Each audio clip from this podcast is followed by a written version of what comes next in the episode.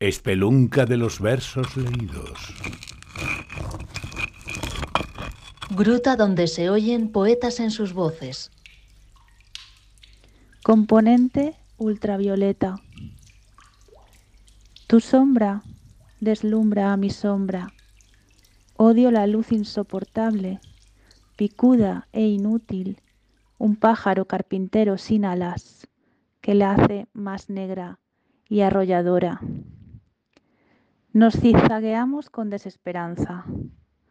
Tumba dentro de mi tumba, consigues que mis pies lloren y que a medianoche nos brillen los dientes como a dos vampiras fracasadas en una discoteca de las afueras.